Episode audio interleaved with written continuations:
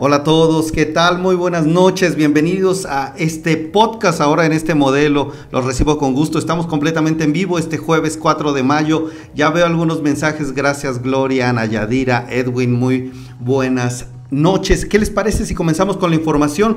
Pueden comenzar a interactuar con nosotros con el número 1510 en los mensajes y vamos directo con las noticias.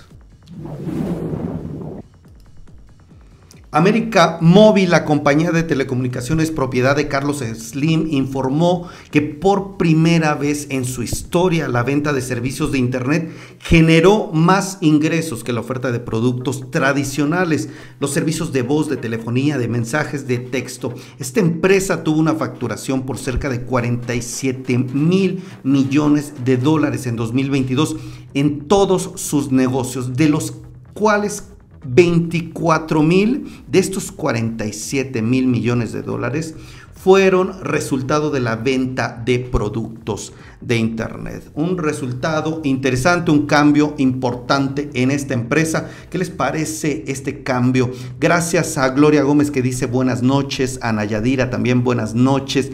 Gracias Edwin Castaño. ¿Algún negocio con inteligencia artificial? Bueno, nos dejas esta pregunta, Edwin, eh, para investigar y pues eh, seguimos con la información. Julie García, buenas noches. Gracias por estar aquí presente. Josefina también. Vámonos con más noticias que esto todavía está comenzando. El fabricante francés Renault está lanzando al mercado su primera bicicleta eléctrica plegable. Es un scooter que cuenta con una batería recargable y ecológica. Tiene un motor de 250 watts. La bicicleta o este scooter ofrece hasta 45 kilómetros de autonomía. Se adapta, dice, perfectamente a los desplazamientos urbanos y Renault e-Bike, así se llama, Renault e-Bike, tiene un precio de 25 mil pesos. Está ya disponible aquí en México y algunas de sus características, por ejemplo, de esta bicicleta es que es una opción para aquellos que están interesados en la movilidad sostenible y eficiente aquí en la ciudad. ¿Qué les parece? Aquí algunas imágenes, ustedes lo pueden ver también en el video y aquellos que nos escuchan, pues es una bicicleta eléctrica muy parecida a una bicicleta, es un scooter, pero ahora de la marca Renault. ¿Ustedes lo usarían?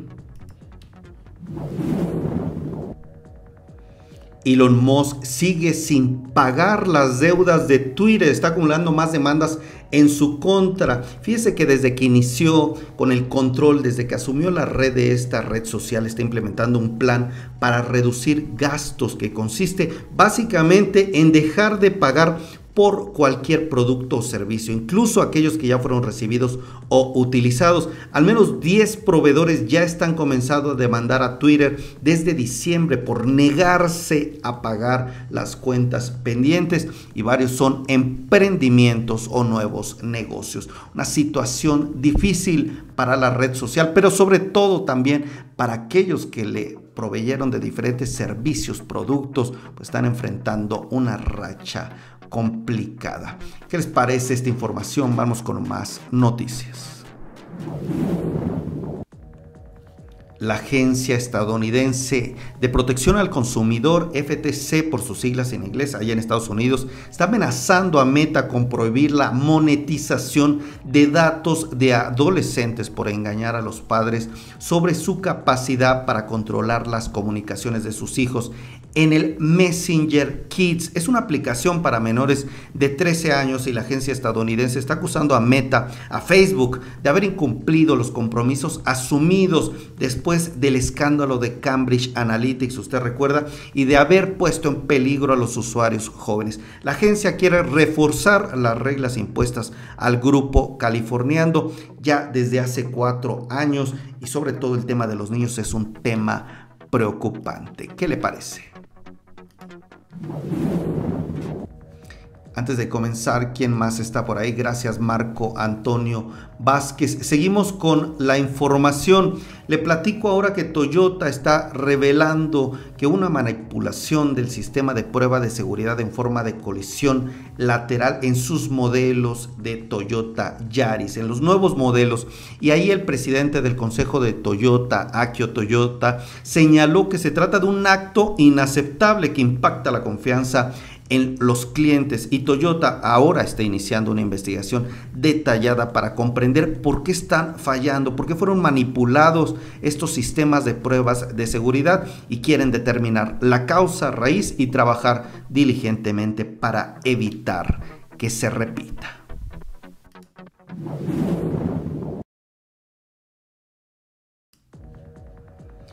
En el espacio MIT estamos recomendando, en el marco del Día Mundial de la Contraseña, que Google se está despidiendo justamente de las contraseñas. Así iniciarás algunas sesiones en tus cuentas. Bueno, puedes leer para conocer más de toda esta información el sitio mitsloanreview.mx. Gracias a todos los que nos están acompañando. Son las 20 horas con 52 minutos. Nos fuimos a Marabatío, Michoacán, el equipo de ideas de negocios con Danone para conocer parte del proyecto Madre Tierra. Aquí les compartimos algunas entrevistas de este reportaje. Madre Tierra es un proyecto que lo que busca es sumar pequeños agricultores de fresa a la cadena de valor de Danone con eh, que ellos puedan adoptar prácticas de agricultura regenerativa para poder conservar la tierra y lo que busca esta agricultura regenerativa es mediante estas prácticas conservar la tierra, rehabilitarla para poder hacer que el mayor tiempo posible esta tierra sea productiva. Y estamos hablando de intentar que por generaciones una misma tierra pueda seguir produciendo, ¿no? Mediante prácticas en las que no deterioremos la tierra, no la eh, erosionemos, en la que pueda seguir teniendo esa vida para poder producir eh, los alimentos más saludables, de la mejor calidad, como nosotros eh, solicitamos en, Danone. ¿no?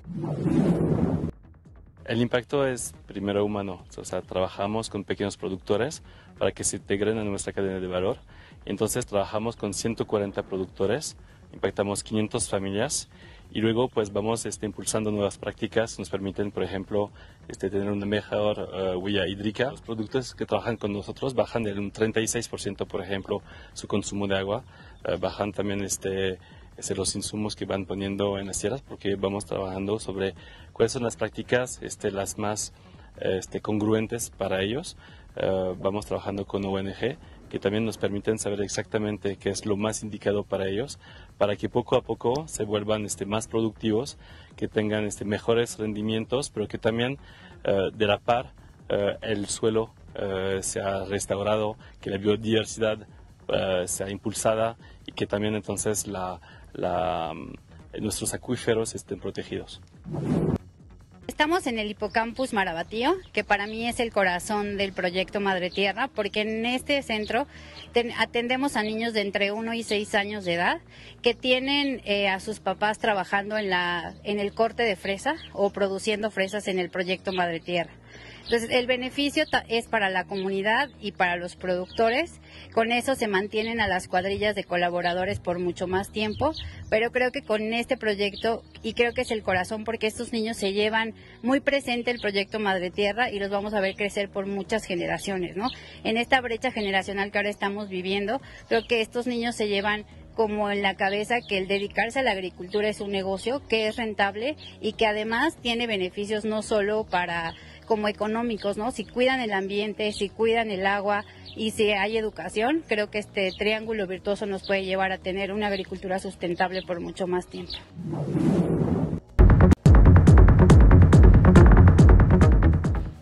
Hasta aquí llegamos con la información. Estuvimos allá en Michoacán y les puedo contar que esta acción, este proyecto Madre Tierra se está pensando también para llevarlo a otros países. Se está analizando cuál es la situación del mercado mexicano la idea principal de este proyecto Madre Tierra es cuidar la tierra, es cuidar los cultivos, no desgastarla, utilizar, eh, más bien evitar el uso de fertilizantes, cuidar en todos los sentidos, de manera integral, la tierra como tal, la tierra de cultivo, el campo, para que también esto pueda a largo plazo ser de beneficio para todos, tanto para empresas, consumidores. Ahí en Marabatío, Michoacán, se generan las fresas que se utilizan una de cada cinco fresas que hay en los productos de Danone se utilizan para, o más bien provienen del proyecto Madre Tierra y después se exportan, se queda una parte en México, otra en Estados Unidos y Canadá. Y bueno, conocimos de cerca este proyecto Madre Tierra de Danone. Pueden consultar la nota está en el sitio, en nuestro sitio web que es www.ideasdenegocios.tv. Ahí hay más información si a ti te interesa el campo, las prácticas de agricultura regenerativa, el tema de sustentabilidad. Esto puede ser una buena opción. Y bueno, hasta aquí llegamos con la información. Muchas gracias a todos los que nos acompañaron. Son las 20 horas con 57 minutos. Gracias a Nayadira que nos compartió y nos puso el número 5. ¿Qué les parece si nos despedimos con el número 7 en los mensajes? Cuídense, que tengan muy buena noche y mañana nos vemos con más y muchas más ideas de negocios.